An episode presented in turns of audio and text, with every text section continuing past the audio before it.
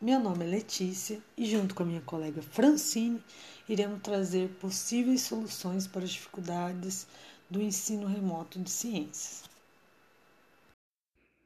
Bom, Letícia, temos visto que os professores têm enfrentado algumas dificuldades com o home office. Ao seu ver, quais seriam possíveis soluções para tratar esse cansaço físico e mental, assim como a sobrecarga que o professor vem sofrendo do trabalho no home office?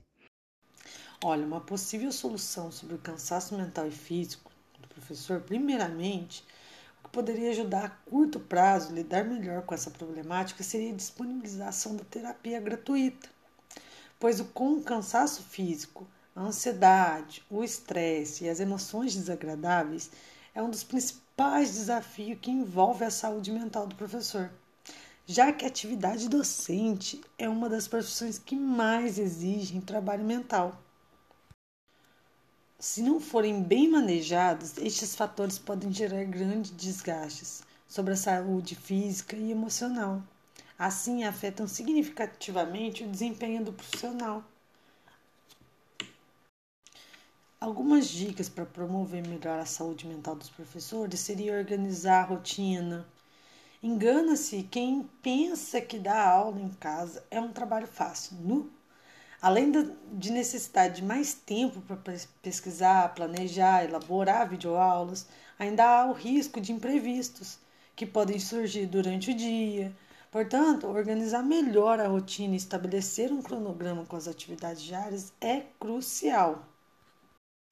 Ó, prática de atividade física, além de fortalecer o organismo contra diversos tipos de doença, inclusive o que a gente vive atualmente, né, que é o Covid-19 os exercícios físicos ajudam a relaxar a mente, a promover o bem-estar emocional, e essas práticas se tornam imprescindíveis à diminuição do estresse e o controle dos pensamentos negativos que comprometem a saúde mental do professor.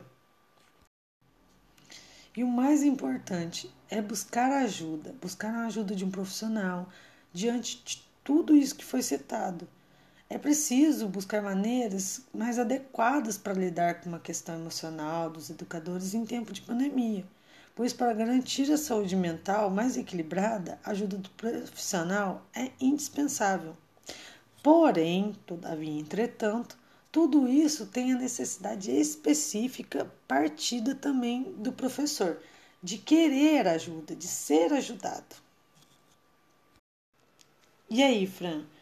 Qual a possível solução para conteúdos aleatórios e sem sequência? Um dos grandes desafios para os professores atualmente é organizar, sabe, fazer um planejamento que leve ao aluno à aprendizagem. A questão dos conteúdos estarem sendo elaborados de forma aleatória, sem uma sequência, gera um déficit muito grande no ensino e requer uma organização muito grande por parte do professor que tem pouco tempo para se organizar.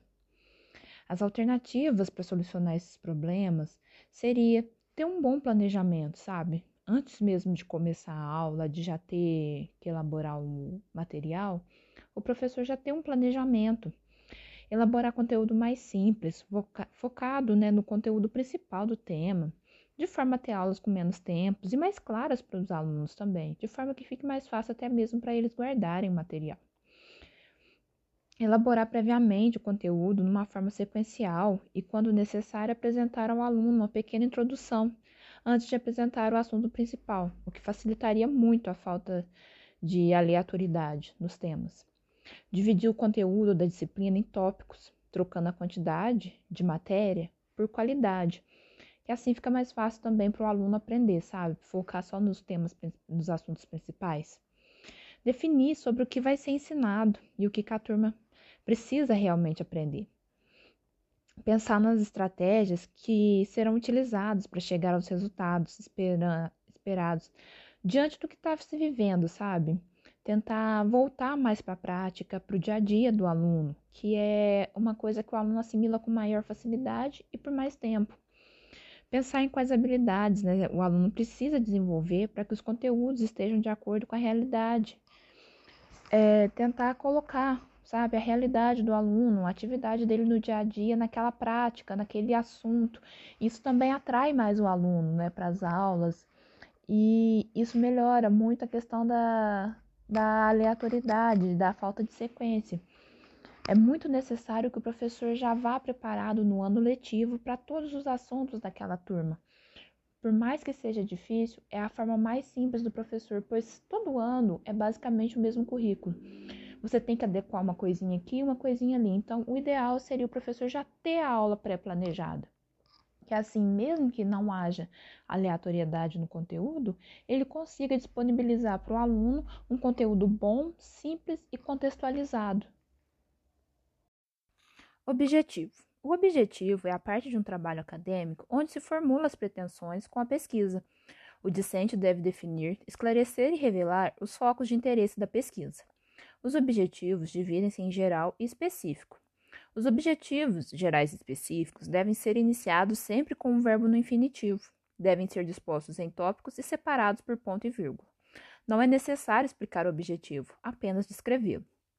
O objetivo geral o objetivo geral deve apresentar a ideia central de um trabalho acadêmico. Assim, deve descrever de forma sucinta e objetiva a finalidade pela qual você está realizando o estudo e qual meta busca ser atingida.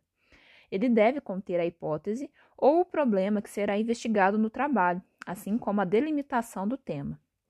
Nele, o sujeito pode explicar o que procura obter com o estudo, além de realizar uma proposta que solucione um problema que queira resolver explorar uma oportunidade, propor a análise de uma solução, entre outros. Ou seja, nele deve conter a hipótese ou problema que será investigado no trabalho, assim como a delimitação do tema. Um exemplo de objetivo geral: verificar se existe relação entre o aumento do acesso à internet com a diminuição do uso da televisão na região sudeste do Brasil. Nesse caso, a finalidade do trabalho seria verificar se existe relação entre o aumento do acesso à internet com a diminuição do uso da televisão. A delimita delimitação seria na região sudeste do Brasil. Assim, a gente consegue um objetivo. Objetivo. O objetivo é a parte de um trabalho acadêmico onde se formula as pretensões com a pesquisa. O discente deve definir, esclarecer e revelar os focos de interesse da pesquisa. Os objetivos dividem-se em geral e específico. Os objetivos gerais e específicos devem ser iniciados sempre com um verbo no infinitivo. Devem ser dispostos em tópicos e separados por ponto e vírgula. Não é necessário explicar o objetivo, apenas descrevê-lo. O objetivo geral. O objetivo geral deve apresentar a ideia central de um trabalho acadêmico. Assim, deve descrever de forma sucinta e objetiva a finalidade pela qual você está realizando o estudo e qual meta busca ser atingida. Ele deve conter a hipótese ou o problema que será investigado no trabalho, assim como a delimitação do tema. Nele, o sujeito pode explicar o que procura obter com o estudo, além de realizar uma proposta que solucione um problema que queira resolver, explorar uma oportunidade, propor a análise de uma solução, entre outros. Ou seja, nele deve conter a hipótese ou problema que será investigado no trabalho, assim como a delimitação do tema. Um exemplo de objetivo geral: verificar se existe relação entre o aumento do acesso à internet com a diminuição do uso da televisão na região sudeste do Brasil.